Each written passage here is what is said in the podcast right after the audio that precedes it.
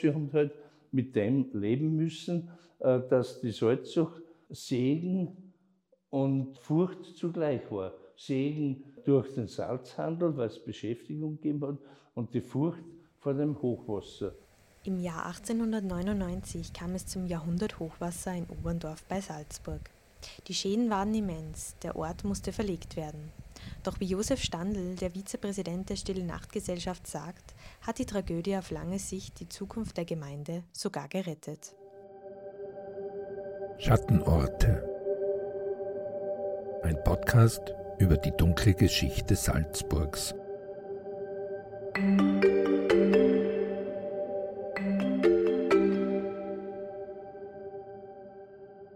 Herzlich willkommen zu einer neuen Folge von Schattenorte. Mein Name ist Simona Pinwinkler und ich bin Redakteurin der Lokalredaktion bei den Salzburger Nachrichten. Und abwechselnd mit meiner Kollegin Anna Boschner darf ich Sie in diesem Podcast an Orte mit dunkler oder geheimnisumwobener Geschichte im Bundesland Salzburg führen.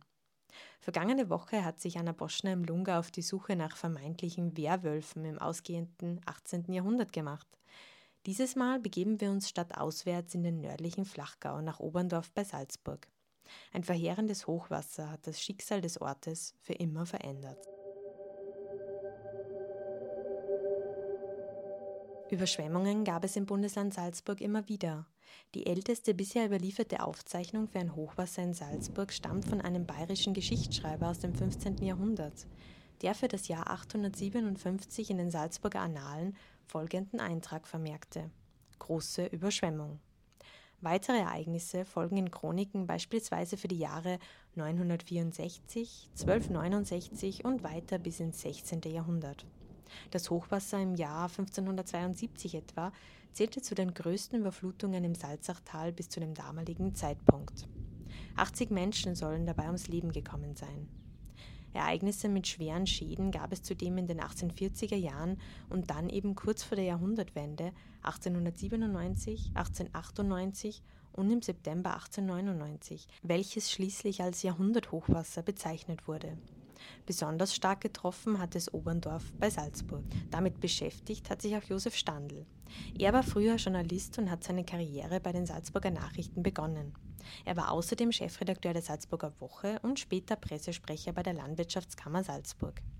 Mittlerweile ist der 77-Jährige im Ruhestand, aber nach wie vor Vizepräsident der Stille Nacht Gesellschaft und Kustus im Stille Nacht Museum in Oberndorf. Dort hat er eine Ausstellung mit dem Titel Als sich Oberndorf neu erfinden musste zu genau diesem Thema kuratiert. Diese ist noch bis Ende Juni 2023 zu sehen. Fahre also nach Oberndorf, um mich mit Herrn Standl vor Ort zu treffen.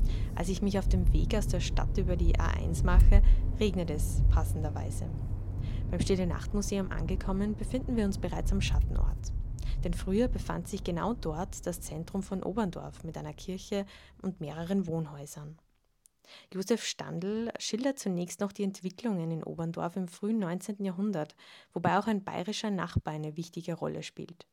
Denn vor 1816 war Oberndorf keine eigenständige Gemeinde, sondern ein Vorort von Laufen. Laufen und Oberndorf äh, begehen ja heuer das Jubiläum 1275 Jahre äh, bestehen und berufen sie dabei auf eine Urkunde des äh, Salzburger Bischofs Virgil, äh, des Nachfolgers des heiligen Rupert, der also in der Zelle Bischofshofen getauscht hat mit dem Castellum Laufen. Art Luifi hat das seit den Römern geheißen. Und ähm, so hat sich also Laufen Oberndorf äh, gemeinsam entwickelt und äh, es war noch mehr als 1000 Jahre ähm, äh, hat es die Salzachschifffahrt gegeben. Äh, die hohe Zeit der Salzachschifffahrt war ähm, so im, im, vom 14. bis äh, zum äh, Ausgang des 18. Jahrhunderts. Ähm, es hat jede Salzfuhre hat abliefern müssen bestimmtes Geld. Das ist in der Gemeinschaftskasse gekommen. Aus der Gemeinschaftskasse hat man dann ähm, äh, Einrichtungen wie das äh, Heiliggeistschifferspital finanziert und äh, auch die Wasserversorgung ähm, in der Nähe der Stillnachkapelle, äh, da gibt es einen Wasserturm seit äh, 1540, äh, da hat es schon in Oberndorf und Laufen eine äh, Wasserversorgung gegeben, was sonst in Landgemeinden oft erst nach dem Zweiten Weltkrieg äh, installiert worden ist. Das ist also gegangen, die Schifffahrt und das Erblühen der Stadt Laufen, natürlich auch der Stadt äh, Salzburg, weil das Salz, das war das weiße Gold und Salzburg, die Barockstadt, gäbe es heute nicht ohne Salzhandel. Doch die Hochphase sollte im 19. Jahrhundert enden. Zuerst kamen die napoleonischen Truppen, die das Land verwüsteten. Und dann folgte im Jahr 1816 eine harte Trennung zwischen Oberndorf und Laufen. Äh, die Schiffe waren von Oberndorf und Laufen ähm, äh, sehr verbunden. Äh, es hat also über die Grenze Eheschließungen gegeben, Verwandtschaften. Und das war mit einem Federstrich und der Metternich durch die Münchner Verträge von 1816 von heute auf morgen sozusagen aus. Und äh, äh, es hat äh, die ganze Bevölkerung gelitten und äh, die Erlebnisse der Menschen äh, waren wie traumatisiert. Mit dem Bau der Eisenbahn, genauer gesagt der Kaiserin Elisabeth Westbahn im Jahr 1860, neigte sich die Schifffahrt dann endgültig dem Ende zu, was verheerende wirtschaftliche Folgen für die Bevölkerung in Oberndorf hatte. Außerdem wurde die Salzach reguliert, was dazu führte, dass das Wasser erst recht in der Salzachschlinge bei Laufen ungebremst einfloss und das tiefgelegene Oberndorf immer wieder überschwemmte. Das Jahrhunderthochwasser von 1899 trifft also auf eine bereits angeschlagene, gebeutelte Gemeinde mit etwa 1000 Einwohnern und 150 Häusern. Namhafte Hochwasser äh, sind uns äh, bekannt schon aus dem 16. Jahrhundert, hat es also ganze Häuserreihen äh, in Oberndorf weggerissen. Und die Hochwasser sind also wegen der niederen Lage ähm, an der Salzach äh, ja jährlich äh, kommen.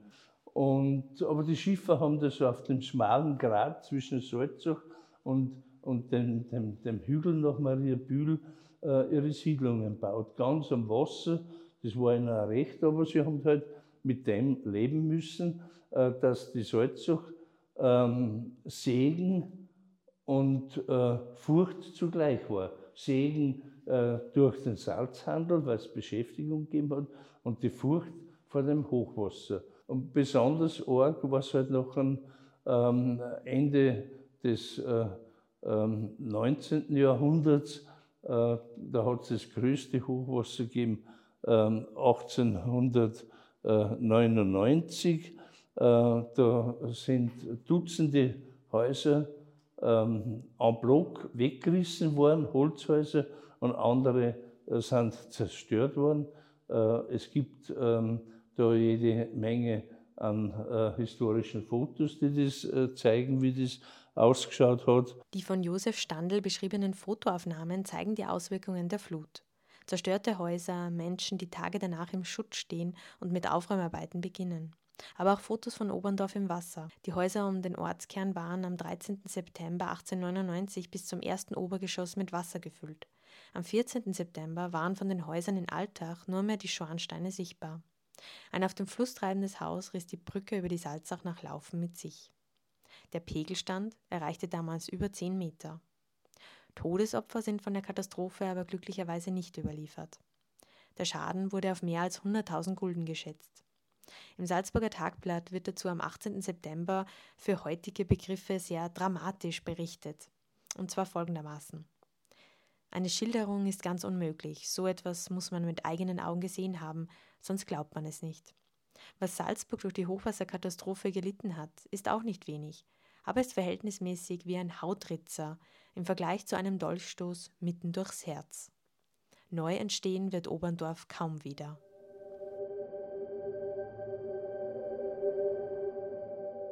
Ja, insofern hatte der Journalist von damals recht, dass es für Oberndorf dort erst einmal vorbei war. Bereits am 18. September 1899 wurde in einer Beratung an Ort und Stelle entschieden, dass die Verlegung nun unumgänglich war. Anwesend waren dort unter anderem der damalige Landeshauptmann Alois Winkler und Bezirkshauptmann Eugen Pillwein. Äh, man hat also schon vor dem Hochwasser 1899 sich Gedanken gemacht, dass man den Ort an eine höhere Stelle verlegt. Das heißt also äh, nach Meierhofen, äh, sprich das heutige Neu-Oberndorf. Aber die Verhandlungen über die Finanzierung haben sich derart lang hingezogen, und, äh, aber nach, nach dem Hochwasser 1899, äh, da ist noch, ein, äh, noch eins gekommen, da hat es also äh, die Brücke weggerissen, 1899. Ähm, und man hat also den Ort äh, völlig äh, verlegt, eine neue Brücke gebaut, die Jugendstilbrücke, also, wie ich finde, eine sehr schöne Brücke.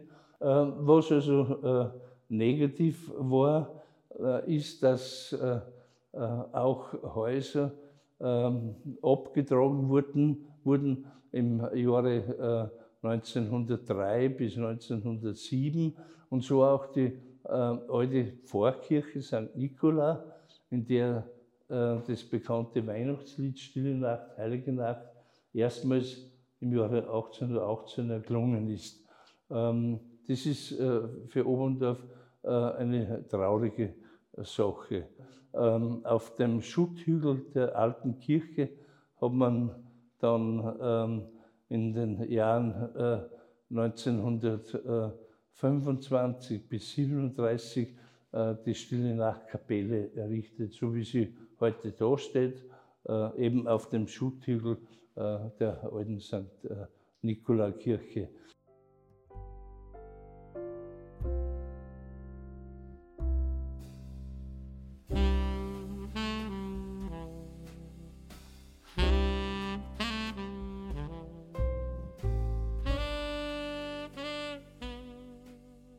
Stille Nachtkapelle wurde am 14. August 1937 eingeweiht, natürlich im strömenden Regen, wie es aus Quellen heißt. Der damalige Bundeskanzler Kurt Schuschnigg und Landeshauptmann Franz Real nahmen teil. Eine geplante inszenierte Piratenschlacht auf der Salzach musste wegen des schlechten Wetters aber abgesagt werden. Doch wie sah es mit dem Hochwasserschutz um 1900 in Oberndorf aus und wie ging die Ortsverlegung voran? Hochwasserschutz in Oberndorf hat es gegeben. Äh, aber das auf sehr niedrigen Niveau. Äh, die Straße äh, durch den Ort, die ist entlang der Salzach gelegen. Da hat man zwar ähm, eine, ähm, eine, eine Mauer errichtet, die so in etwa einen Meter hoch war und dahinter sind noch schon die Häuser gestanden. Da hat man also eigentlich gar nichts machen können. Man hat die Häuser auch nicht einen Berghang hinauf äh, erhöhen können. Das war äh, sozusagen naturgegeben und dadurch äh, war es unvermeidbar, dass der Ort höher gelegt worden ist und gleich also ähm, angelegt worden ist nach einem bestimmten Kataster. Die Straßen sind in Neu-Oberndorf rechtwinkelig äh, ausgelegt worden und auch äh, großzügig die Menschen haben es sehr schwierig gehabt, weil die Finanzierung, die zugesagt worden ist durch Kaiser und durch, ähm, durch die Monarchie und durch das Land Salzburg, die Hilfen sind zum Teil nicht einmal zur Hälfte gekommen. Und, ähm, und die Oberndorfer haben da äh, mit dem Rückgang des Salzhandels, ja, äh, sie sind verarmt gewesen, gell, haben selber nicht sehr viel beitragen können. Und so ist es halt gestockt und ist Neu-Oberndorf in, in den ersten ähm, 10, 15 Jahren äh, nur sehr schleppend äh, errichtet worden.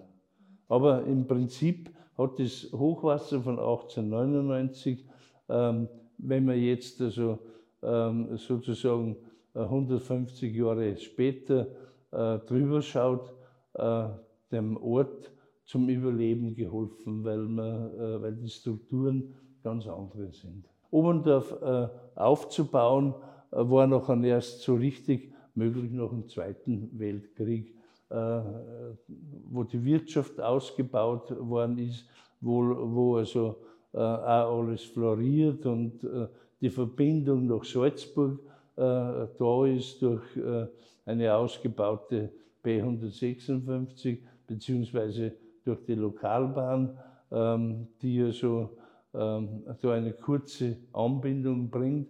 Und äh, Oberndorf ist dadurch auch interessantes Siedlungsgebiet, obwohl also äh, die Gemeinde die zweitkleinste, flächenmäßig zweitkleinste mit rund 4,5 Quadratkilometer äh, ist, also zweitkleinste im Bundesland Salzburg.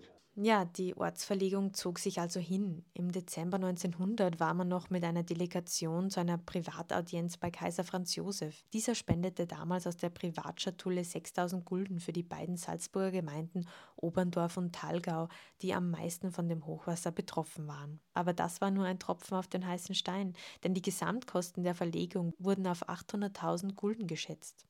Bis zum Beginn des Ersten Weltkriegs im Jahr 1914 waren erst 72 Häuser in Neu-Oberndorf errichtet worden. Nach einem erneut schweren Hochwasser im Jahr 1920 wurde das Verlegungsprojekt dann aber rasch wieder vorangetrieben.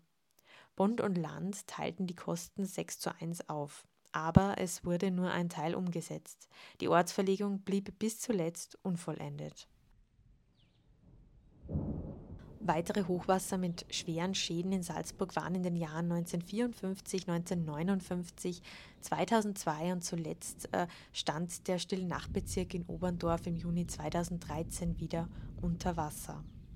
Zum Abschluss noch eine Anekdote aus den Recherchen. Dass Salzburg für den Schnürlregen bekannt ist, ist nicht erst seit jüngerer Zeit so.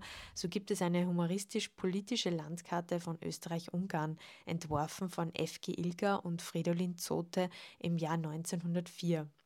Jedes Kronland, also auch Kärnten, Tirol und so weiter, wird dort karikaturistisch dargestellt. Die Fläche von Salzburg äh, ist dabei von einem sitzenden Mann mit aufgespannten Regenschirm ausgefüllt. Seitlich findet sich zu jedem Gebiet noch ein kurzer Text. Für Salzburg ist Folgendes dazu verfasst worden. Die Natur beliebt es zwar, reich das Land zu segnen, leider lässt sie aber auch jeden Tag hier regnen. Eine Universität möchte gut herpassen, der Professor aber wird den Schirm stets stehen lassen.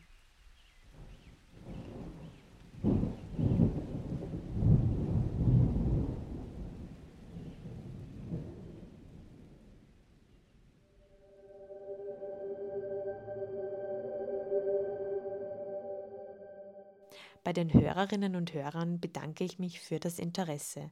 Weitere Folgen von Schattenorte, etwa zur Schlacht gegen die napoleonischen Truppen am Walserfeld oder zum Jahr ohne Sommer 1816 in Salzburg, finden Sie auf www.sn.at/slash podcast oder auf den bekannten Plattformen wie Spotify, Amazon oder Apple Podcast. Haben Sie Fragen oder Anregungen zu dieser Folge oder kennen Sie einen Schattenort in Ihrer Heimat, den wir beleuchten sollten? Dann schreiben Sie uns gerne an podcast.sn.at. Wir freuen uns auf Ihre Nachricht und wenn Sie in der nächsten Woche auch wieder einschalten. Bis dahin machen Sie es gut. Das war ein Podcast der Salzburger Nachrichten. Redaktion Simona Pinwinkler und Anna Boschner. Wenn Sie mehr wissen wollen, finden Sie uns im Internet unter www.sn.at.